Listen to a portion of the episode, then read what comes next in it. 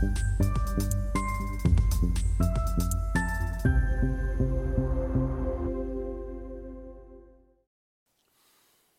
Bonjour, bienvenue sur Investor TV dans notre émission Bourse où les dirigeants de sociétés cotées viennent nous commenter leurs résultats, exposer leurs stratégies. Aujourd'hui, en visio depuis Clermont-Ferrand, c'est Emmanuel Ladan, le hum, directeur général de Carbios, qui était déjà venu nous voir en février. Il revient aujourd'hui pour nous commenter euh, les résultats semestriels qu'il vient de publier. Emmanuel, bonjour. Bonjour. Eh bien, si vous voulez bien, par, euh, pour commencer, est-ce que vous pouvez rappeler rapidement euh, ce que fait Carbios pour ceux qui n'ont pas vu votre première interview au mois de février? Alors Carbios est une euh, société née en France qui fait du recyclage biologique des plastiques et des textiles, tout cela à base d'enzymes, et qui a également une activité de biodégradation des plastiques. Donc notre métier, c'est d'associer le monde de l'enzyme au monde du plastique, tout ça avec une technologie unique au monde et 100% française. Très bien. Alors, vous venez de publier donc des résultats semestriels. Dans les grandes lignes, ce que j'en ai retenu, alors j'en un peu les chiffres, on a environ une perte d'exploitation de 13 millions d'euros qui est générée par des, la, recherche et développement pour 9 millions, euh, des frais marketing pour 2 millions, des frais généraux pour 5 millions. Est-ce que vous pouvez euh, nous commenter un peu la nature donc de ces différents postes de charge et euh, surtout bah, nous, nous, expliquer donc leur contribution au développement de Carbios? Euh, on est complètement sur notre plan de marche en termes de, dépenses d'exploitation. L'idée, c'est de continuer à renforcer notre euh, leadership sur les enzymes, puisqu'on a 58 euh, familles de brevets aujourd'hui et on a de la propriété intellectuelle évidemment sur les enzymes autour du PET, qui est le plastique sur lequel on a une maturité industrielle aujourd'hui, mais également de développer de nouvelles enzymes sur d'autres plastiques comme les polyamides ou les polyoléphines, polypropylènes, polyéthylènes.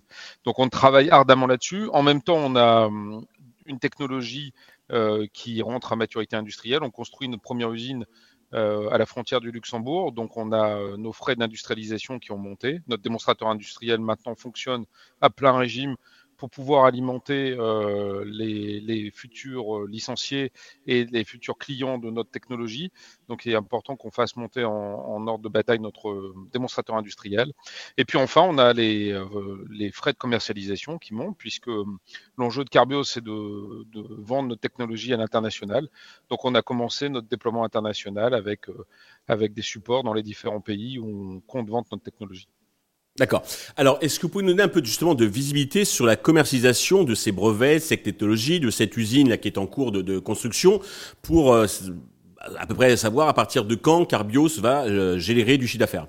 Alors, sur, euh, il y, a, deux, deux, générations de chiffre d'affaires. Il y a d'abord la première usine sur laquelle Carbios euh, a annoncé euh, différents euh, financements. On a évidemment notre propre levée de fonds. On a levé 141 millions d'euros au mois de juillet. On a ce qu'on a en trésorerie.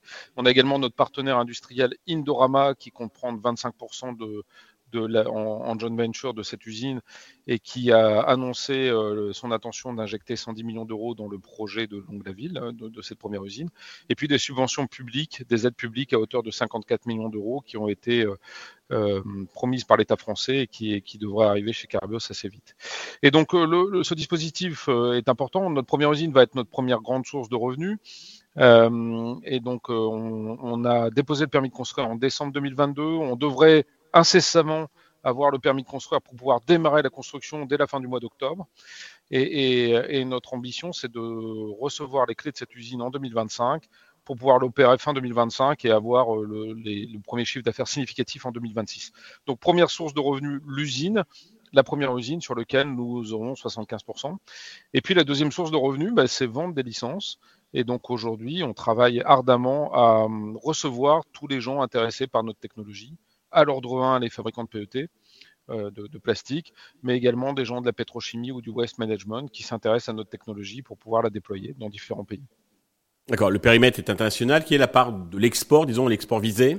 Alors aujourd'hui, l'essentiel de nos contacts pour, euh, pour des licences, c'est plutôt à l'international, marché européen, marché nord-américain, et on commence à avoir des contacts asiatiques sérieux. Euh, donc euh, voilà, on, on, travaille un peu les trois géographies. Euh, maintenant, je ne peux pas vous dire, c'est trop préliminaire pour vous dire où seront les premières licences signées, mais on a aujourd'hui euh, des contacts très sérieux en Europe, aux US et en Asie. D'accord, mais il n'y a pas de calendrier autant pour l'usine, c'est à peu près daté. Pour les, le, le pipe commercial, pour l'instant, il n'y a pas Alors, de. Le pipe commercial, il est en pleine animation. On a un nombre de prospects. Euh, ce que je peux vous dire, c'est qu'on a 5 à 6 prospects très intéressés par la technologie sur lequel on est en phase d'étude projet. maintenant, je ne peux pas vous dire quand une première licence va tomber. Notre ambition, c'est des licences au pluriel signées en 2024. D'accord, ah, dès, 2024, parfait. Euh, alors côté, euh, un petit point sur le, la trésorerie, l'endettement, après justement les augmentations de capital et subventions dont vous venez de parler? Alors la, la trésorerie euh, fin premier semestre était positive de 78 millions d'euros euh, et sans prendre en compte le, le, produit de notre augmentation de capital qui a été euh, début juillet pour 141 millions d'euros.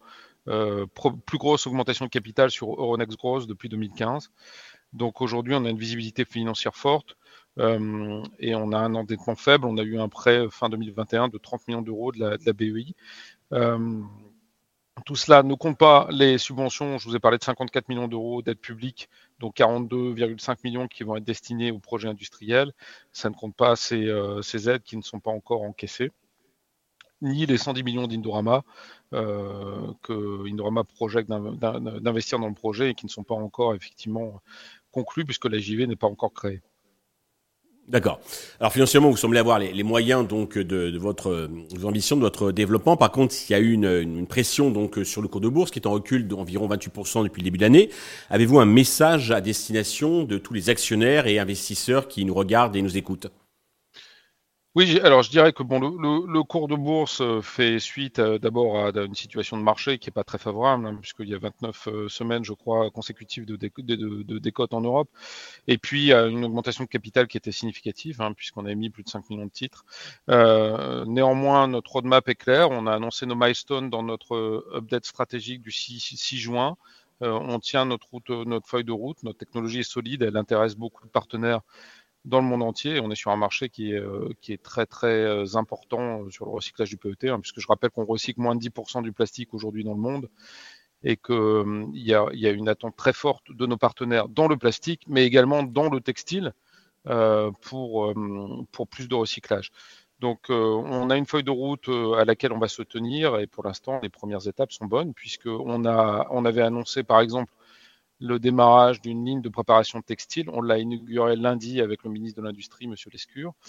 Euh, on avait annoncé euh, effectivement le, démarrage de notre construction. On devrait être en mesure de démarrer la construction de, notre première usine de Longue-la-Ville d'ici la fin de l'année. Donc on se tient à notre roadmap et nos échéances sont claires. Donc voilà, j'ai envie d'envoyer un message euh, de, sérieux de Carbios pour tenir ces échéances à tous nos actionnaires qui nous ont soutenus.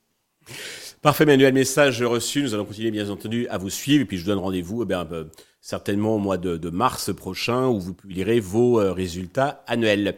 Merci à tous de nous avoir suivis. Je vous donne rendez-vous très vite sur Investor TV avec un autre dirigeant de Société Côté.